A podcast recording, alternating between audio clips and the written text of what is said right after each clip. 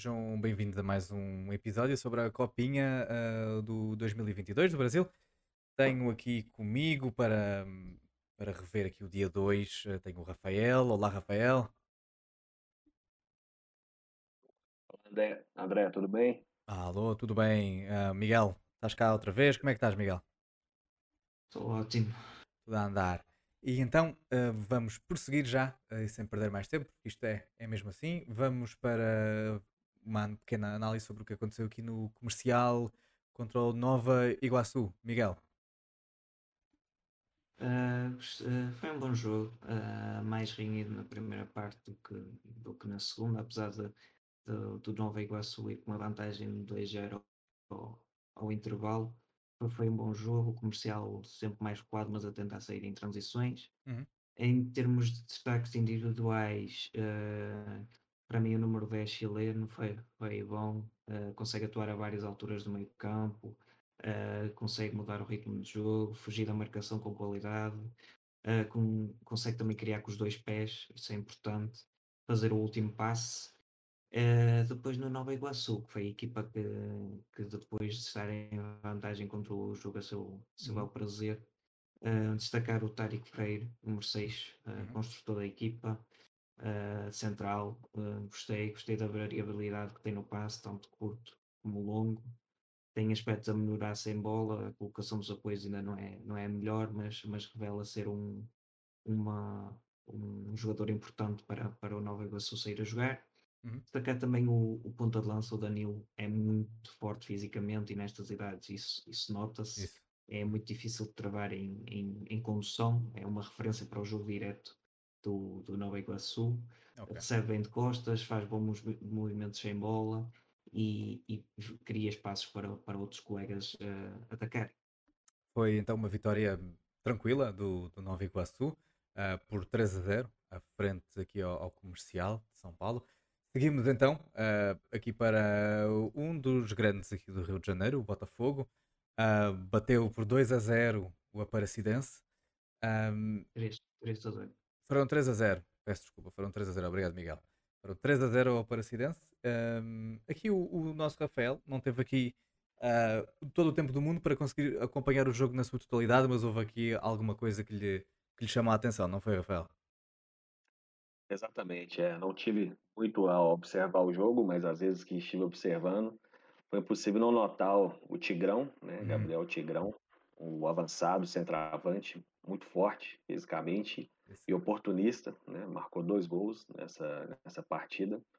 Ano passado ele até teve algumas chances no, no profissional do Botafogo, acabou não, não seguindo, voltou agora para poder disputar novamente a Copinha. E o Botafogo até acabou de vender o Rafael, perder o Rafael Navarro, né? Uhum, fim de contrato foi, foi para o Palmeiras, Palmeiras. trabalhar com, com o Abel Ferreira. E aí, quem sabe, a gente não vê aí o Tigrão tendo mais oportunidades. Né? Um centroavante alto, forte, consegue jogar de costa, muita presença, oportunismo. A bola sobrou ali, ele, ele guardou. É, E, e é um jogador a ser potencializado, né? isso. E especialmente com esta, com esta vaga que foi deixada pelo, pelo Navarro, ahm, há aqui uma, uns, uns- umas chuteiras a preencher, não é? Ah, um espaço a preencher e quem sabe se isto não é também uma das, um- uma das catapultas para o, para o, Tigrão ganhar algum espaço na- no profissional e na, na equipa A do Botafogo. Ah, o Botafogo então tem os seus primeiros, a sua primeira vitória frente ao Aparecidense. Ahm, com isso, ah, seguimos também aqui para o ah, Atlético Paranaense que de uma forma ou outra acaba por desapontar um pouco, não, Miguel?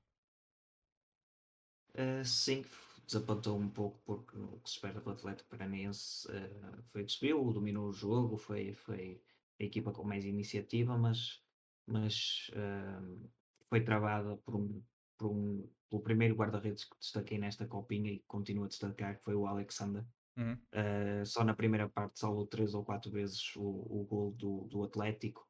Tinha um excelente posicionamento, bons reflexos, boas saídas aos pés. aham, Uh, ainda não deu para, para, para ver mais uh, de, de outros aspectos, como o controle da profundidade, uh, porque o, o, o Taguaraçu defendeu, defendeu em bloco baixo, mas, mas é um guarda-redes que apresenta recursos para, para fazer a diferença e quem sabe até ir para, para outro clube com uma base melhor e quem sabe estrear-se no, no, profissional, também tem um pontapé muito, muito forte. Uhum. Do lado do Atlético Paranaense, destacar o número 5, uh, o médio defensivo, o Carlos Eduardo.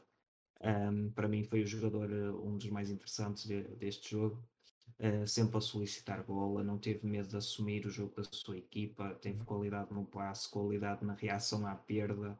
Uh, era ele que, que, era o maestro, digamos assim, do, da equipa do Atlético, decidia por onde é que eles atacavam. Uhum.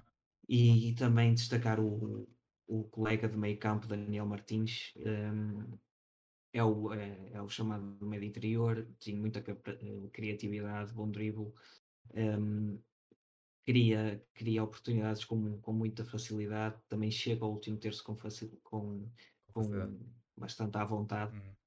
Um, mas foi um Atlético que, que esbarrou num, numa grande exibição do guarda-redes e, e, acho que é isso que temos que destacar. O Alexander fez mesmo uma boa exibição.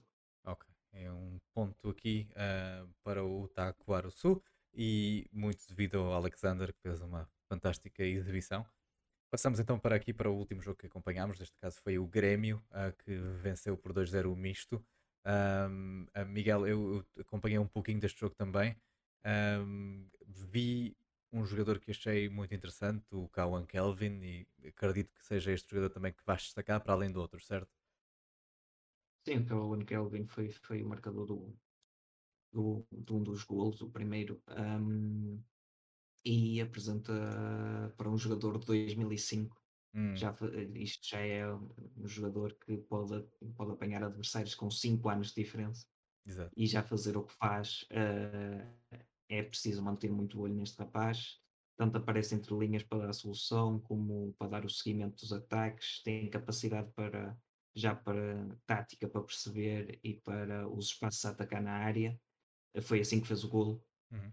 Um, mas também destacar do lado do Grêmio os dois laterais, o Cuiabano mais, mais como terceiro central na construção, nem sempre muito, nem sempre correto na, nos passos, mas via-se que tentava sempre o passo vertical, tentava levar a equipa para a frente, era, tem uma estampa física que também impressiona. Mete respeito. E do outro lado, sim, sim, mete muito respeito. E do outro lado, mais um, mais um lateral direito a, a fazer uh, a diferença na frente. E, um, e acho que foi um Grêmio que dominou o misto, dominou bem Uh, mereceu ganhar, o 2-0 até se pode considerar um, um bocadinho curto, talvez 3 ou mesmo 4 uh, fosse, fosse, fosse o resultado correto. Eu agora estava aqui a procurar o nome do, do lateral direito, Lucas Cauã, também hum. foi, foi, foi ele que fez a diferença no, no último terço. E já são dois laterais direitos que se destacam nesta, nesta copinha dos jogos que eu vi e, e há, sempre, há sempre no Brasil há sempre talento a surgir, isso é bom. É, especialmente as laterais. O Brasil exporta muito Sim, laterais talento. e extremos. Laterais, é então, é absurda a quantidade de lateral que chega a grandes finais de grandes competições europeias de clubes do, do, do Brasil. É, é, é inacreditável. Uh, o Brasil exporta enormíssimos e, e, muito, muito bons laterais quer sejam jogadores que vão jogar para a Premier League, quer sejam jogadores que vão jogar para uma liga mais, mais, mais baixa, mas são o Brasil consegue produzi-los de forma extremamente efetiva. Um, o Grêmio ganha então aqui, fácil, não fácil, mas ganha com alguma vontade, na minha opinião, aqui o misto. Um, terminamos aqui a, nosso, a nossa análise do dia 2. Uh, ficamos então por, pelo Grêmio e, e cá estaremos então para continuar a acompanhar o resto uh, da copinha. Obrigado por estarem desse lado uh, e um grande, grande abraço. Os conteúdos All Scout estão disponíveis no Spotify, YouTube e Twitch. Podem apoiar e acompanhar o nosso trabalho seguindo todas as nossas plataformas através do link na descrição. Não se esqueçam de deixar a vossa opinião nos comentários e sigam as nossas redes sociais para saberem quando lançamos novos conteúdos. Obrigado por estarem desse lado e não se esqueçam, a coruja não dorme.